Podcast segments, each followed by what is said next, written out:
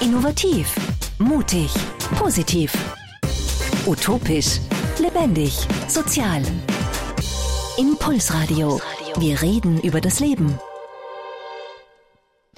Ja, hallo und herzlich willkommen bei Impulsradio, der wöchentlichen Sendung von der Andrea Roschek von der Pannonischen Tafel, der Singer-Songwriterin Heidi Klug und von mir. Mein Name ist Elisabeth Nussbaumer und ich habe heute einen ganz besonderen Gast und zwar die Brigitte Gerger aus Burgerberg angereist und äh, ja, gerade in der Minute eingetroffen ins Studio.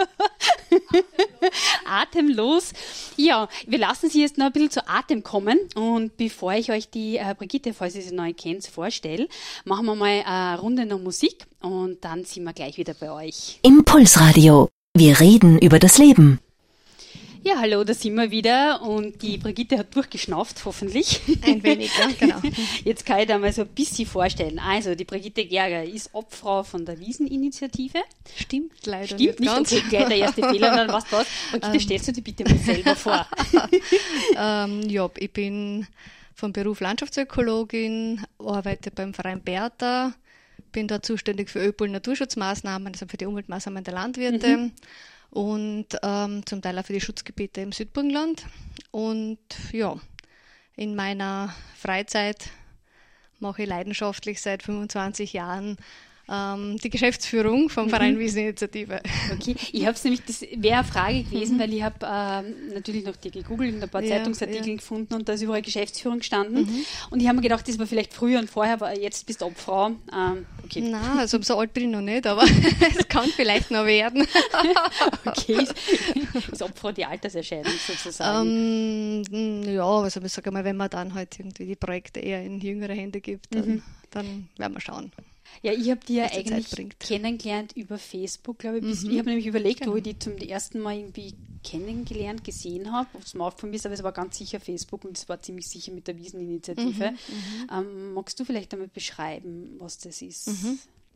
Nein, wir sind ein Verein seit 1992, also mhm. doch schon einige Zeit. Äh, und Ziel ist es, einfach die Wiesen und Streuobstwiesen des Burgenlands in ihrer Fülle und Vielfalt zu erhalten. Also das ist das, ist das Überziel und dann mhm. machen wir halt einfach verschiedene Projekte, Aktionen. Also wir haben versucht zum Beispiel diese den Streuobstbestand zunächst einmal zu erheben. Können wir da vielleicht mal gleich da bleiben, weil ja. ich nämlich auch gefragt, Streuobstwiese, Streuobstbestand, das ist so in mhm. aller Munde. Ja. Aber eigentlich äh, wüsste ich jetzt nicht genau, was Streuobstwiese definiert. Was mhm. ist das mhm. eigentlich? Mhm. Eine Sträubwiese ist in der Regel ein gemischter Obstbestand mit großkronigen Bäumen, die zerstreut in einer mhm. Wiese stehen. Also es ist keine Plantage. Eine Plantage, da stehen die Bäume in Reihe und Glied und sind meistens, bestehen meistens nur aus einer einzigen Obstart. Mhm. Und eine Streuobstwiese ist so der typische klassische Obstgarten. Also wenn man sich so einen typischen Obstgarten vorstellt, das entspricht praktisch der Streuobstwiese. Mhm. Okay. Also meistens auch schon eher älter, oder? Nehme ich an, weil es großkronige Bäume sind. Mm, ja, also das, was man wahrnimmt, sind meistens die älteren Bäume. Gott mhm. sei Dank gibt es auch junge Bäume in der Streuobstwiese. Das macht eigentlich eine Streuobstwiese aus, dass sie eigentlich immer eine Mischung aus alten und jungen Bäumen ist. Man muss Obstbäume regelmäßig erneuern, ergänzen.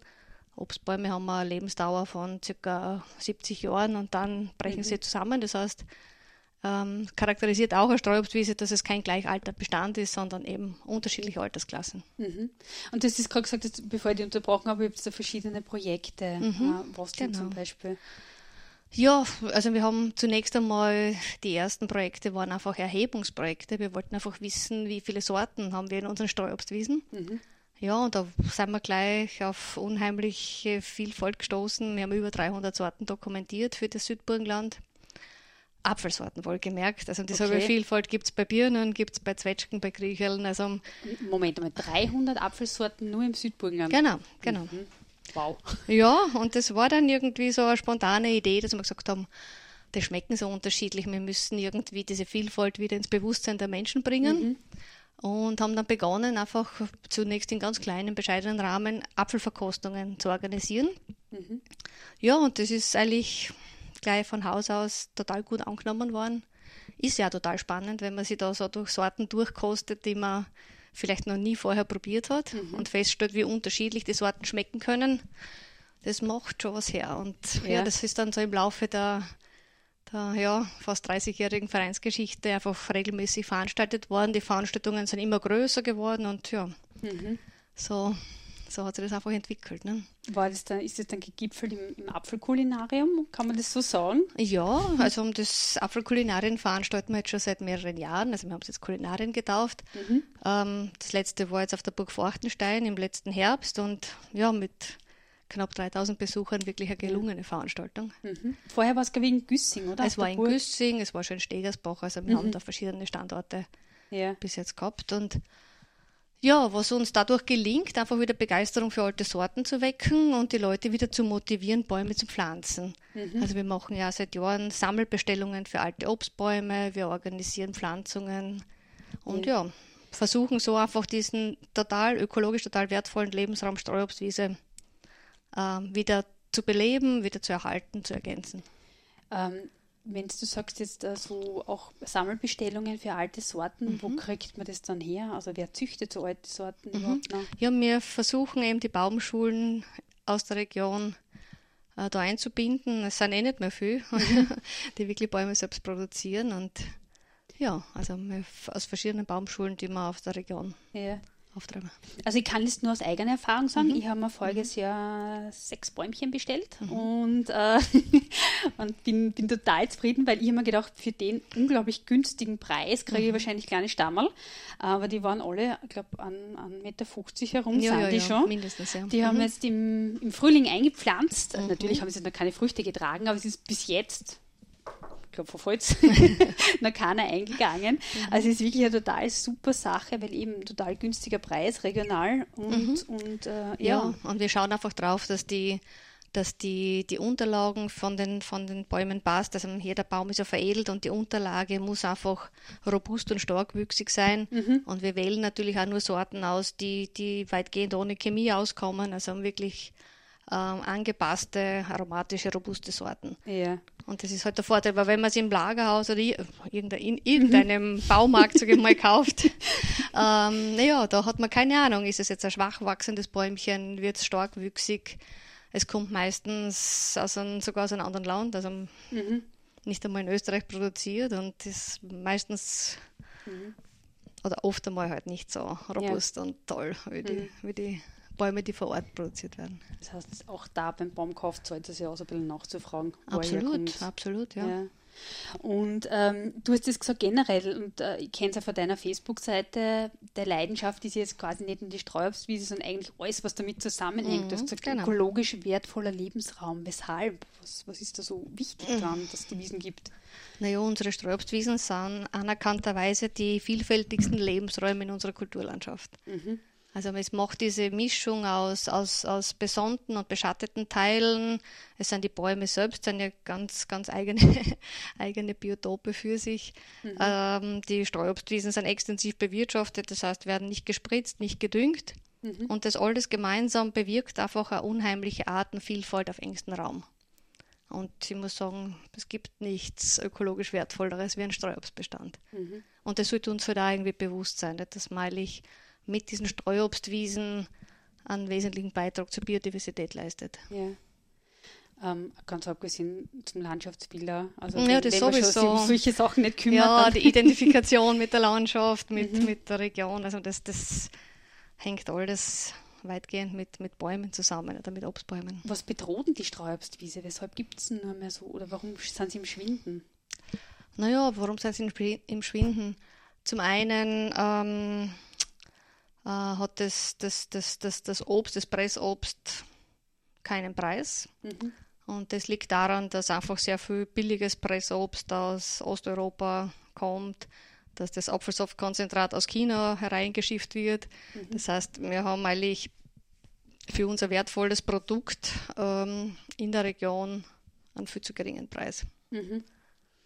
Und es ist wahrscheinlich auch relativ mühsam zum Ernten, weil wenn das verschiedene Apfelsorten sind. Ich habe nämlich einmal so eine, eine wir haben es gekriegt zum Bewirtschaften für mhm. unsere Pferde. Mhm. Äh, und ich habe mir gedacht, juhu, machen wir Apfelsaft, wir fahren einmal mit den Hänger durch und dann werden die aber alle zu verschiedenen Zeiten mhm. reif. Das ja, heißt, das ist einfach mühsam, oder? Naja, das ist ein Vorteil und ein Nachteil. Sag ich mal. Mhm. Wenn ich alles auf einmal ernten will, ist es ein Nachteil. Wenn ich über eine möglichst lange Periode frisches Obst haben will, ist es natürlich ein absoluter Vorteil. Ne? Genau. Deswegen hat man früher, jeder Hausgarten hat frühe Sorten gehabt, mittlere Sorten und späte Sorten, mhm. Lagersorten. Und man hat sich somit rund ums Jahr mit, mit tollem Obst versorgt. Ne? Ja. Aber ihr habt ja auch äh, eine Marke geschaffen, also die mhm. Wieseninitiative ist ja, ähm, ja Streuobstwiesen eine eigene Marke und das möchte ich mir dann gleich mit dir anschauen, so im mhm. nächsten Teil.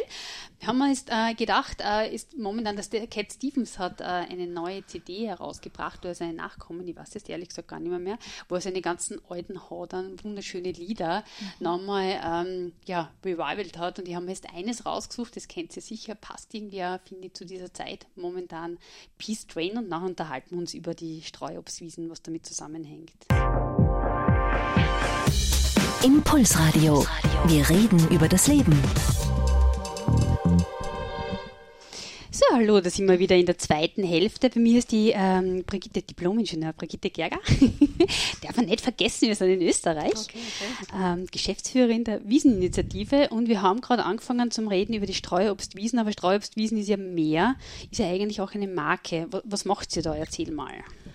Ja, wir versuchen ähm, Kleinproduzenten, die Obst aus Streuobstwiesen verarbeiten, zu Produkten verarbeiten, zu bündeln und gemeinsam einfach äh, Bewusstseinsbildung, Öffentlichkeitsarbeit, Werbung zu machen. Mhm. Weil ich sage mal, wir sind eine, eine Gruppe von ca. 30 Kleinproduzenten, die haben alle jetzt keine Riesenmengen, yeah. aber erzeugen alle wirklich hochklassige, äh, erstklassige Produkte und ja, wir, wir, wir versuchen gemeinsam aufzutreten, gemeinsame Verkaufsstände zu organisieren, präsent zu sein bei größeren Veranstaltungen als mhm. Gruppe. Ja, so tut es jeder ein bisschen leichter als. Ja. Was, was sind das für Produkte jetzt zum Beispiel? Auch alles, was man aus Obst machen kann. Mhm. Essig, Most, Cider, Säfte, verschiedene. Natürlich jede Menge edler Brände. Mhm äh, bis hin zu Marmeladen, Dörrobst. Also im Prinzip alles, was man sich aus Obst irgendwie vorstellen yeah. kann, wird von der Gruppe produziert. Und ist das irgendwie dann auch so ein bisschen Qualitätssiegel, dass man sagt, ja, Streuobstwiesen? Ja, ja. Mhm. Das ist uns wichtig, weil wir gesagt haben, wir wollen ja mit dieser Streuobstmarke äh, wirklich nur erstklassige Produkte äh, bewerben. Mhm. Deswegen gibt es bei uns äh, ganz eine strenge Qualitätskontrolle. Also man muss die Produkte bei der Landesprämierung einreichen. Mhm. Sie müssen dort als prämierte Produkte retourkommen, beziehungsweise ab und zu machen wir dazwischen mit nach denselben Kriterien halt interne Verkostungen. Mhm. Aber es ist im Prinzip nach diesem Schema bewertet. Ja.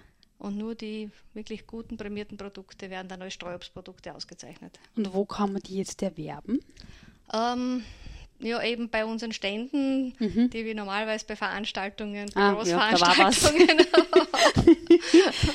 ja, ähm, ja, haben. Und heuer wird es etwas schwieriger. Ja. Mhm. Äh, oder natürlich direkt bei den Produzenten. Es gibt auf unserer Homepage eine Liste von den Produzenten und da kann man sich schlau machen, wer mhm. welche Produkte produziert. Und Habt, ja. habt ihr einen Online-Shop auch? Ähm, momentan nicht. Wir sind gerade ein bisschen im Umbau, aber dadurch, dass die Verkaufsaktivitäten im Freien ja momentan mhm. sehr eingeschränkt sind, werden wir uns das wirklich kurzfristig überlegen. Ja.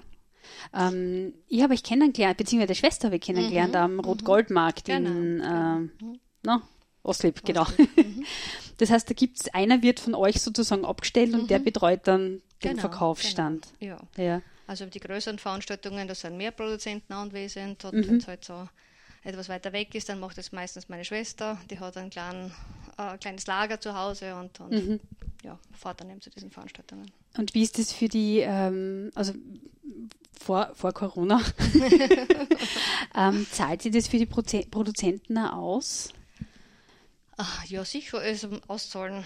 Auszahlen ist relativ. Also es ist mm, keiner, der wirklich hauptberuflich davon lebt. Das mhm. muss man schon sagen. Es sind eigentlich Produzenten, die das mit sehr viel Herzblut und sehr viel Liebe im Nebenerwerb machen. Mhm. Aber ähm, also ich sage es immer, auch für mich ist es ein, ein Hobby, dass man sehr lieb ist äh, Ja. und dass man zumindest eine Kleinigkeit reinbringt. Mhm. Also es kostet mir nichts. Also Ja. es ist zwar viel Arbeit, aber Mhm. es kommt was retour. Ne? Welche Produkte hast du selber? Ähm, ich selbst mache Brände. Mhm. Ähm, dann habe ich ähm, Apfel-Bitter-Orangensaft produziert, Mhm. weil ich selbst keine Süße bin. Also ich brauche es immer handig und sauer. Ja. ja, und Schlehenlikör natürlich, der ist auch nicht sehr süß. Und ja, also ein bisschen was an Marmeladen, aber Ja. also das im kleinen Bereich. Woher kannst du brennen?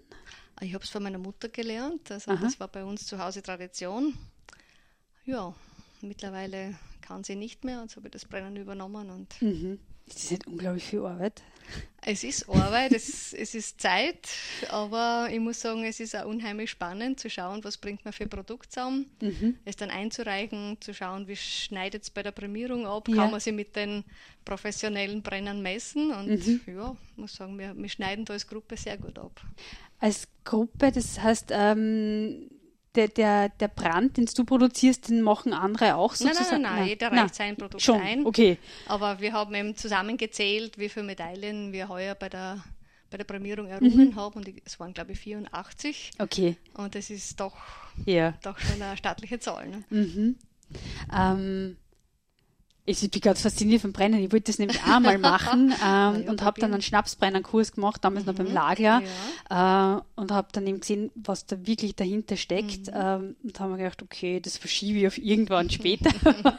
Ja, dann kannst du mich ja im, Her äh, im Winter mal besuchen. ja, es ist immer unglaublich spannend und wir haben da diese Verkostungen gemacht genau. und ähm, dass du das Richtige raustust und dann habe ich auch verstanden, warum man manchmal so ein bisschen, bisschen vorn dazu gibt und ein bisschen von mir, weil es einfach lad ist drum, oder? Also wenn, Ja, Ja. also na, nicht Nicht? wirklich. ich meine, bei Apfel ja, aber wenn man solche Sachen macht wie Mispel oder irgendwas, was eh schon so mühsam Ja, ist ja, zum. Ernten, also ja, ähm, ja, Wahnsinn. ja. Nein, nein, also da muss man schon wirklich konsequent sein, weil man will ein gutes Produkt und ein Produkt, das sich dann auch verkaufen lässt und, und nicht irgendwie eine Durchschnittsware. Nicht? Das heißt, es ist nicht mehr, mehr so wie früher, wo man einfach das, das aufgeklappt hat, was runtergefallen ist, reingehaut hat. Nicht, überhaupt nicht. Nein, nein, nein, nein.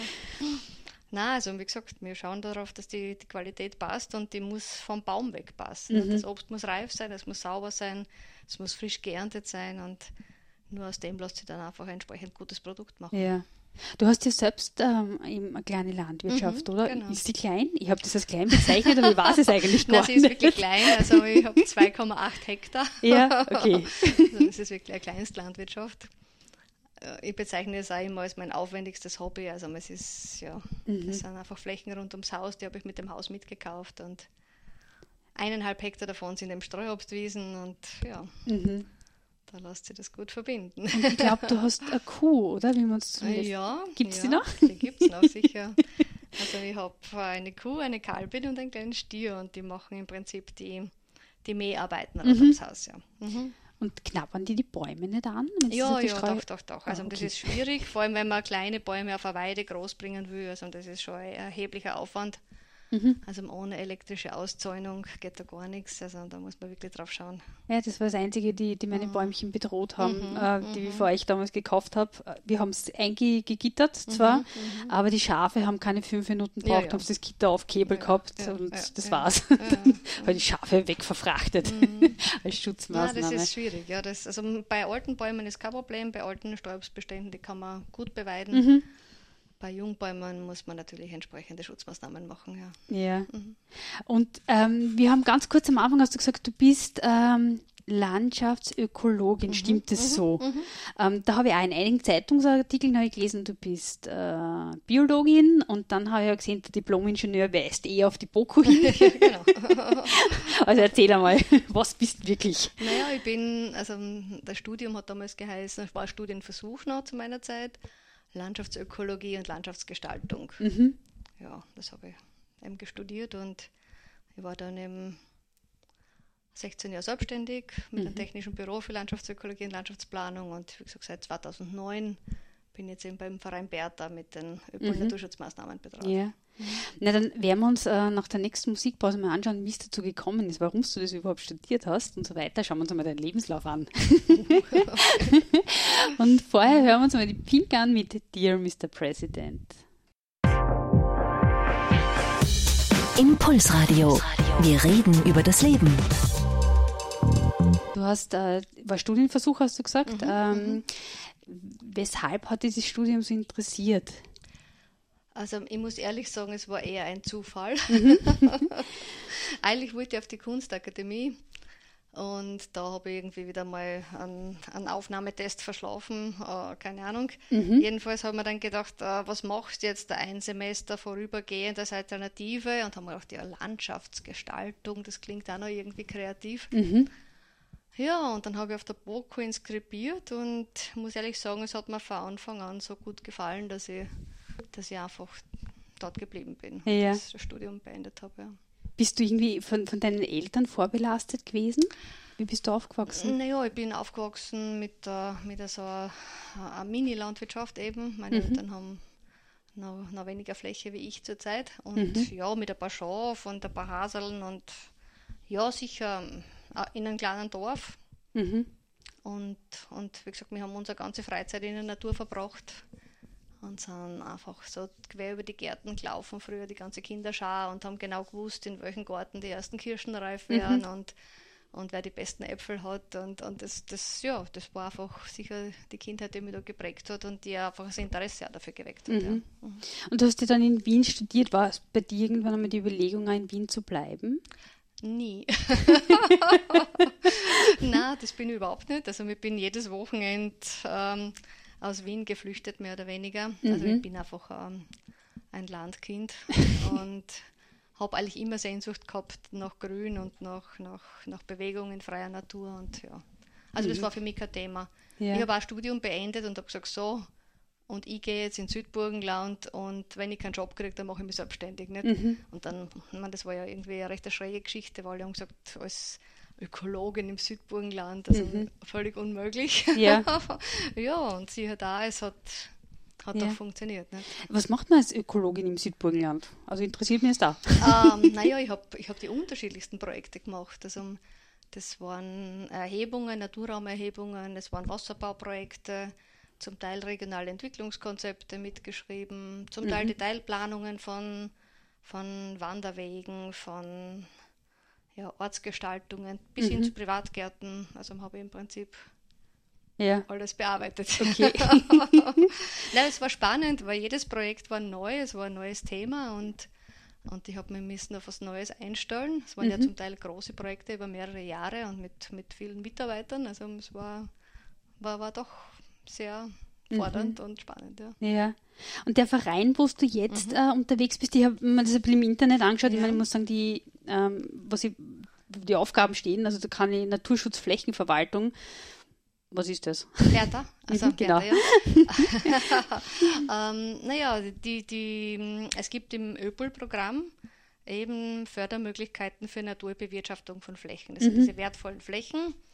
Und der Verein Bertha betreut dieses Programm fürs mhm. Burgenland. Also wir ähm, beraten die Landwirte, wir schauen, was würde der Fläche gut tun, wir schauen, was kann der Bauer mit seinen Möglichkeiten, mit seiner Bewirtschaftung da dazu beitragen und mhm. versuchen einfach Förderungen zu optimieren, sowohl für den Bauern wie auch für die Natur. Also ja.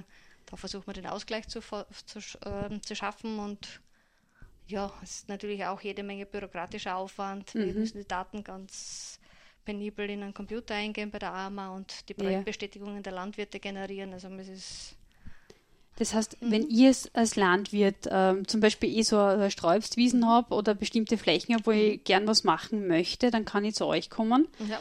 und um Beratung bitten. Genau, genau.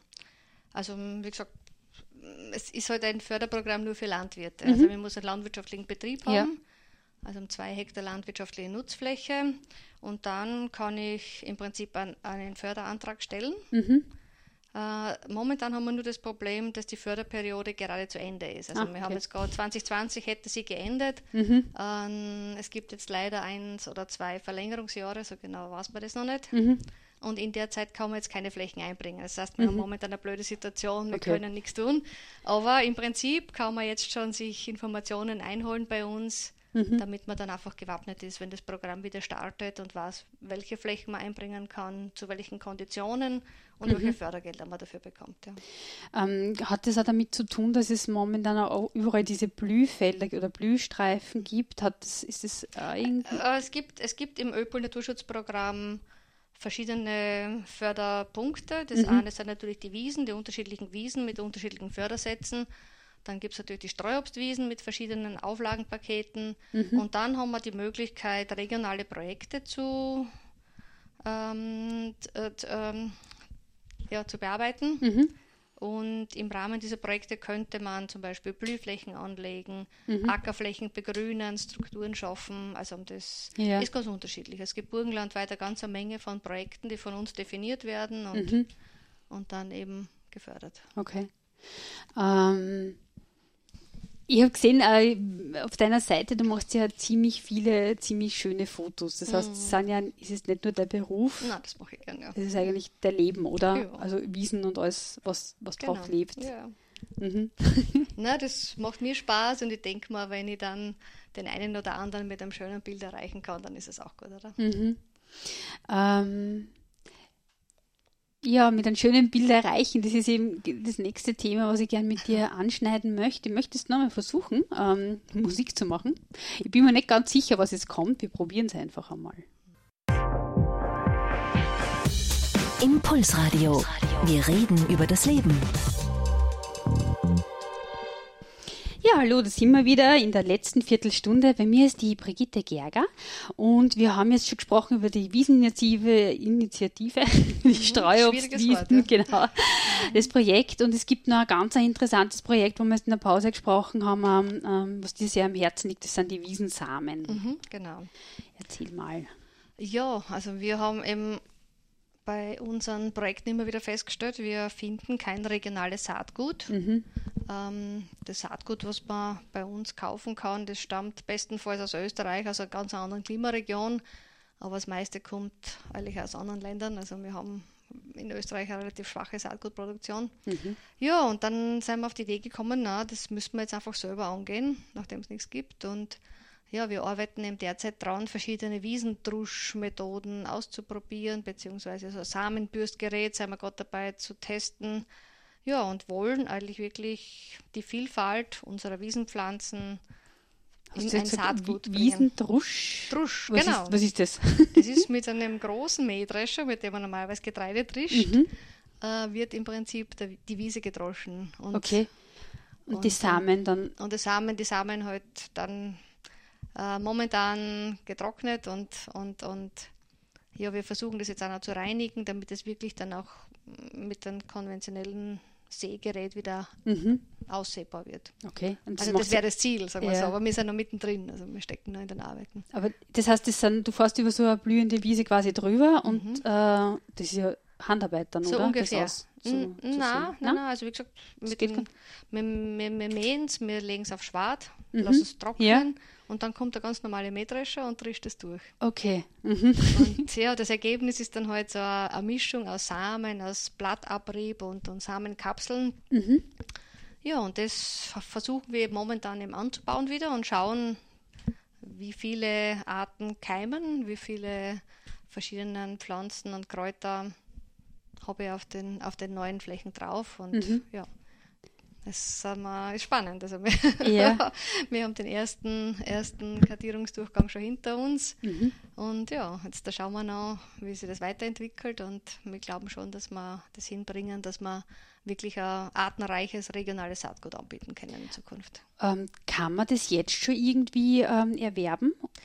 Also die, die Mischung, die Druschmischung eigentlich noch nicht. Das mhm. möchten wir uns eigentlich erst absichern, dass das auch wirklich funktioniert. Was wir jetzt schon anbieten können, sind so kleine Samenpäckchen, mhm. sortenreine Samenpäckchen. Wir haben nämlich äh, voriges Jahr begonnen, händisch zu ernten. Also Wildkräuter, Wildblumen händisch zu ernten. Mhm. Und das packen wir jetzt in kleine Backerln ab. Also im Prinzip wie ein Samenpäckchen aus dem ja. Lagerhaus. Und ja, das gibt es schon. Da gibt es eine Liste auf unserer Homepage, das kann man bestellen. Und mhm. ja, ich muss sagen, es ist eine tolle Vielfalt mittlerweile. Und ähm, ja, man kann jetzt eigentlich in seinem Garten ein kleines Wiesenstück ansehen damit oder ein kleines wildes Garteneck damit gestalten. Also mhm. die Möglichkeit besteht. Was hat man denn für Möglichkeiten, wenn wir sind im Burgenland, ganz viele Leute haben einen Garten, was, was kann man denn machen, um den ein bisschen zu beleben und ja, im, im Sinne Klimawandel, Artenvielfalt und so weiter? Was ja, kann man, kann, man kann vieles tun. Also jeder, der irgendwo ein paar Quadratmeter hat, kann was tun. Nicht? Also ich muss ja keinen kurzgeschorenen englischen Rasen haben, sondern ich kann den, die Fläche ja verschiedenst gestalten. Mhm. Je mehr Blühpflanzen auf der Fläche sein, desto mehr Insekten und desto mehr Vögel haben was davon. Also äh, jeder, jeder kann was beitragen. Mhm. Wie genau? Was, was kann man konkret machen? Naja, man kann, man kann einen Teil seines Gartens umgestalten, naturnah gestalten, man kann auf Chemie verzichten, auf Dünger verzichten, man kann auf Dorf verzichten, ja. Man kann eben vielfältige Blühstauden in seinen Garten bringen, die auch für Insekten was bringen. Mhm.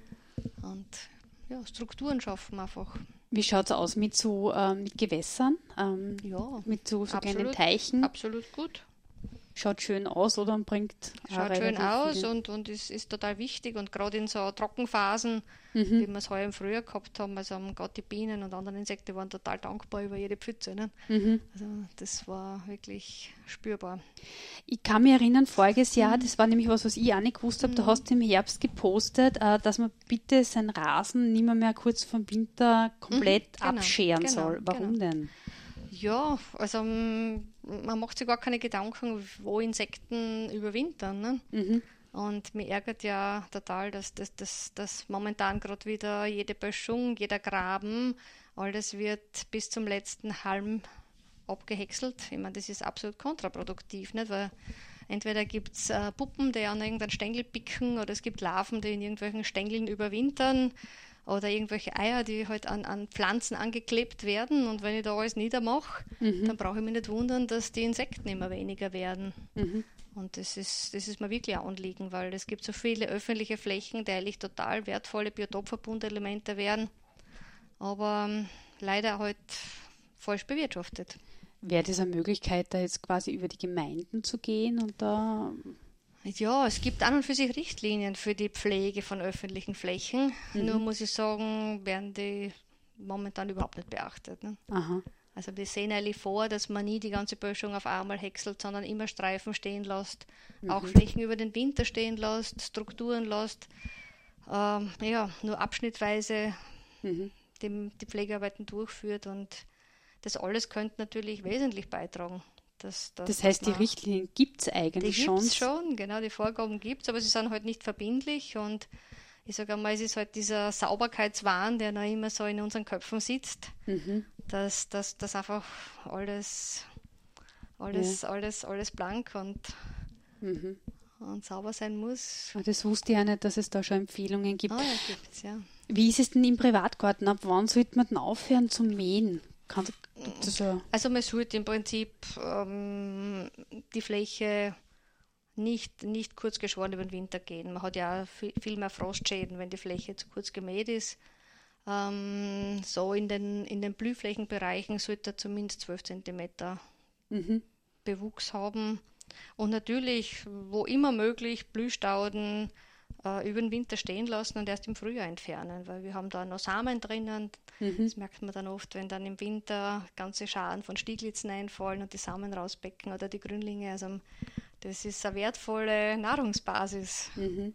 und natürlich auch für die Insekten ein, ja. Lebensraum. Das heißt, äh, Blühstauden, was du sagst, was ist das zum Beispiel? Sind das die Strunken, die, die da ja, so die, einfach die, stehen bleiben? Die, die abgeblühten Stauden, also Blühstauden, ja, sei es jetzt ein Lavendel oder, oder eben. Ja, nein, aber das meine ich genau konkret. ja, ja, also ist genau, das halt zum Beispiel, äh, wir haben bei unseren Tieren mhm. keiner fri kein, kein Tier frisst Schafgabe ja, und diese Strunken stehen dann halt immer ewig solche okay. Sachen dann einfach stehen lassen. Das, stehen lassen so, Winter, das genau. ist so Blühstaudenmäßig. Genau. Okay. Mhm. Oder ich habe zum Beispiel in meinem Garten einige Karden immer stehen, weil ich es einfach hübsch finde. Mhm. Und, und ja, das ist einfach schön zuzuschauen, wie da im Winter dann die Vögel dran arbeiten und die Samen rauspicken. Und mhm. so. Also das ist ist schade, wenn man das dann im Herbst alles runterschneidet und, und entfernt und kompostiert und, mhm. und eigentlich wäre es über den Winter noch eine wertvolle Struktur. Mhm. Ja, sehr, sehr spannend. Wir sind jetzt schon fast am Ende. Gibt es mhm. eigentlich noch, noch was, ähm, was ich jetzt nicht gefragt habe, was dir noch wichtig wäre zu sagen?